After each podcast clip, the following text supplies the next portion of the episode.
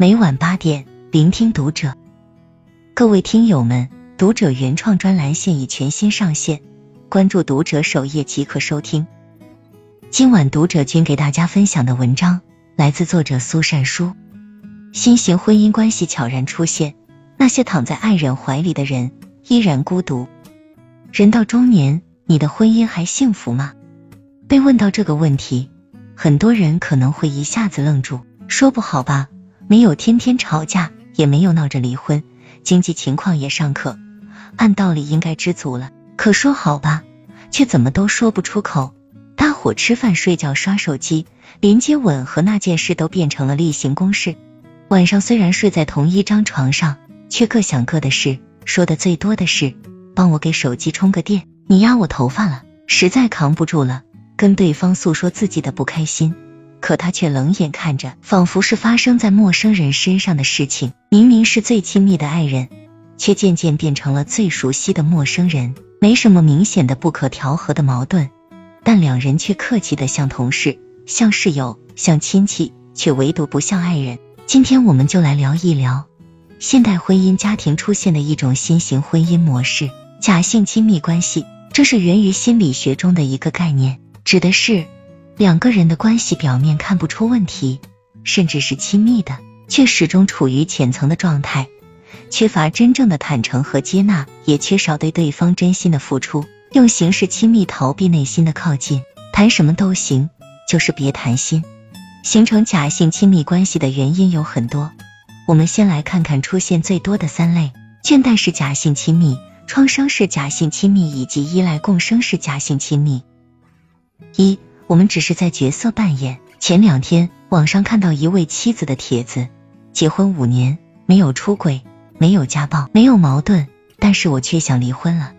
结婚前两年，她跟老公的关系还算正常，可刚过了第三年，婚姻就变得按部就班，毫无波澜。在外人眼里，他们极其般配。老公工作体面，工资按月上交，没有不良嗜好，下班按时回家。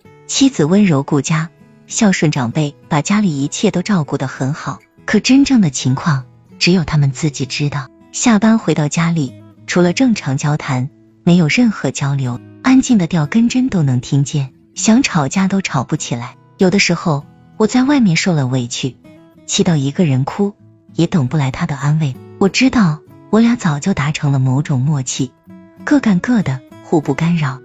但他依旧对自己的婚姻有所期待，对面前的这个人有期待。他不想活成婚姻里的工具人，那种感觉就如同我在扮演一个妻子的角色，而他也不得不扮演好丈夫的角色。他安慰自己，可能这就是婚姻三年之痒，可能大多数婚姻过到最后都是如此，表面夫妻，实则室友。这就是倦怠式假性亲密，婚姻退化到只剩下契约功能。完全失去了本该有的情绪和情感流动，造成这种亲密假象的本质是关系倦怠。坦白说，这不是人为能控制的，甚至可以说是人性的弱点。随着时间的推移，产生爱情的荷尔蒙的消减，人们对待感情的浓度就会不可抗拒的一点点退却。而在新的情感动力还没有出现之时，基于婚姻的束缚，处在关系中的两个人就会表现为表面亲密。只践行搭伙的责任，却拒绝任何深层的沟通和共情，婚姻变得吹弹可破。二，因为怕被拒绝，我干脆把自己变成了刺猬。读者琪琪在后台分享跟老公的相处模式，堪称是冤家相遇。每次她只要发现老公有问题，就会激发自己的攻击模式，整整六年，以至于周围人早习以为常。举个例子，有一次老公外出应酬，到家很晚了。还喝得醉醺醺的，琪琪内心的怒火蹭地就被点燃了。看看现在几点了，你还知道回来？下次干脆别回来了。丈夫反驳道：“我工作压力有多大，你不知道吗？就只知道骂人。你看看你现在变成什么样子！”一来一往吵了整整一晚。可第二天，俩人又像没事人一样，各上各班。别人总说他俩是大师亲，骂是爱，琪琪也试着这样说服自己。但每次争吵之后，内心的痛苦却总在折磨着他。他很想改变，但总是控制不了自己。琪琪咨询过心理医生，对方告诉他，面对老公的喝酒和晚归，你可能本来想说希望你能够早点回家，少喝一点酒，注意身体健康，但话一出口却变成了攻击和指责。在咨询师的引导下，琪琪聊起了自己的童年。小时候，他的母亲也是这样对待父亲的。只要父亲有一点让他不满意，他立即破口大骂，骂完又哭诉自己的不幸。从小耳濡目染的琪琪，某种程度上复刻了父母的相处模式。在原生家庭里，他没有获得多少父母的爱，长大后就不知道该如何经营自己的亲密关系。咨询师告诉他。你可以试着向伴侣表达自己真实的诉求，而非用一种伤人的方式。琪琪也吐露了心底的想法，我担心真实的需求被人拒绝，所以才会用这样一种激烈的消极的方式。我们看到，在琪琪的亲密关系里，他一直用假设和防御去压抑内心真实的需求，这就是这段关系出现问题的底层原因，也就是创伤式假性亲密。假性亲密关系一书中写道。任何一个从压抑家庭氛围里挣扎着走出来的人，都会对亲密关系里的棘手问题异常敏感。他们的表现为逃避亲密，情绪被长期压抑，性格焦虑且极度不自信。因为担心不能够被爱，所以干脆把自己包裹起来，变成一只刺猬。而当伴侣一次次试图触及对方的真心，却一次次被扎的时候，假性亲密就开始了。其实，我们常常说。好的亲密关系是可以治愈原生家庭的伤的。如果你真的爱你的伴侣，不妨试着卸下防备，袒露内心，允许他看到你的伤疤，也允许对方在你的伤口上药。那些原本裂痕，终可以成为阳光照进来的地方。三，我老公像付费购买的，只有充钱才能表现的完美体贴。同事土豆也分享过自己一段情感经历，老公小他四岁。工作能力一般，动不动就待在家里，不想上班。土豆觉得自己薪资比老公高，而且年纪也比老公大，照顾他无可厚非。只要两人好好相爱，谁花谁的钱都无所谓。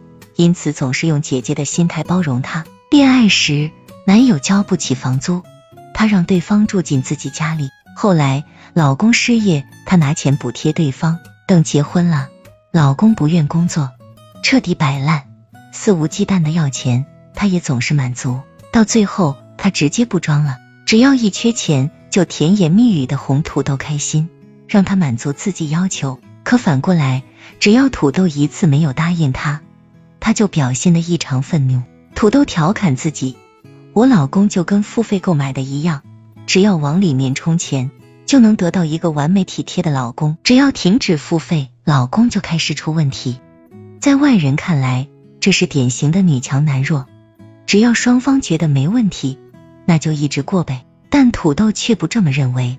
我们似乎只有利益关系，情感的链接少得可怜。在这段关系里，土豆充当的是供养者，而老公则是索取者。当索取的一方对供养者的资源形成依赖，而供养的一方对索取者无底线纵容，依赖共生式假性亲密就形成了。与前面两种模式不同。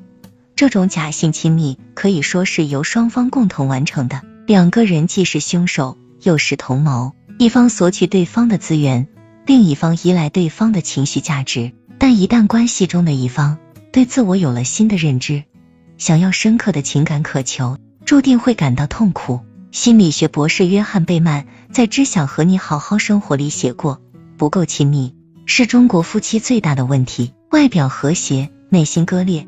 真的令人绝望。想要破除婚姻中的假性亲密，我们需要修炼几个课题。第一个便是了解，看到自己过往的创伤以及真正的需求，也看到对方的柔软和脆弱以及最不为人知的一面。了解别人和被人了解，都要付出很多情绪劳动，所以我们才会选择性的逃避和掩饰。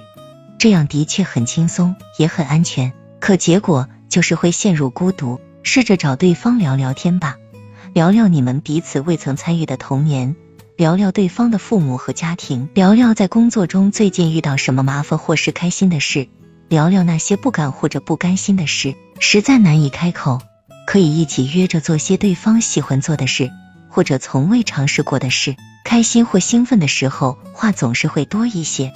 只有足够了解自己。才能做出改变。只有足够了解对方，才能对症下药。第二个是接纳，没有一个人是完美无缺的，我们生来都带着瑕疵，而我们要找的另一半，就是即使看见你的瑕疵，也会觉得是闪光。当一个人最真实的样子被人接纳时，那便是安全感产生的来源。否则，防御机制永远会存在，或是逃避，或是攻击。真正的爱意，是我见过你真正的样子。或许不完美，依然坚定的跟你站在一起。第三个是回应，亲密关系不是一个人的独角戏，而是两个人的共舞。没有回应，即使一个人抱着巨大的热忱，最终也会累到。而好的亲密关系，则是在互相交手、你来我往的过程中，达到一种平衡。所以，下次你的伴侣和你抱怨或炫耀时，甚至是表情和行动上的反常，一定记得。要给一些回应，怎么遇到什么麻烦了吗？是饿了吗？一会儿去吃什么？买新衣服了，真好看。这样会逐渐产生良性循环，沟通越来越多，关系也就越来越亲密。最后一点是分享。有人说，分享欲就是爱一个人的最好的体现。当生活在日复一日中失去新意，分享就成为亲密关系中的巨大动力。当一个人把自己喜怒哀乐分享给对方时，立即会启动对方的情绪泵。这时，双方不是在互相隔绝，而是建立连接。而高级的亲密，就是跟对方阅历、见解、认知的彼此交融，在不断碰撞中完成新的成长。心理学家马斯洛曾将人的需求分为五层：生理需求、安全感的需求、归属与爱的需求、被尊重的需求。最高的级别是自我实现。我们在亲密关系中的需求也是一样，在岁月中逐渐加深。当需求未被满足的时候，我们就需要正视自己和伴侣的问题，进而做出行动改变。家庭治疗大师米纽钦说过，一个理想的家庭其实就是一个有修复能力的家庭。没有一个家庭是没有冲突、没有问题的。可只要这个家庭具备了修复冲突、解决问题的能力。那它就是一个足够好的家庭。其实每一次问题的出现，都代表一个需求没有被看见、被满足。而一旦这些需求被我们用沟通、行动去修复、去磨合、去满足，关系就会更上一层楼。爱从来不只是一个名词，还是一个动词，它需要我们用言语和行动去打理两个人的内心花园。同时，爱也是一种能力，并非先天拥有。也需要后天习得，在不断的探索中，逐渐由我和你成为我们。点个再看，收获治愈温暖的亲密关系。关注读者，感恩遇见。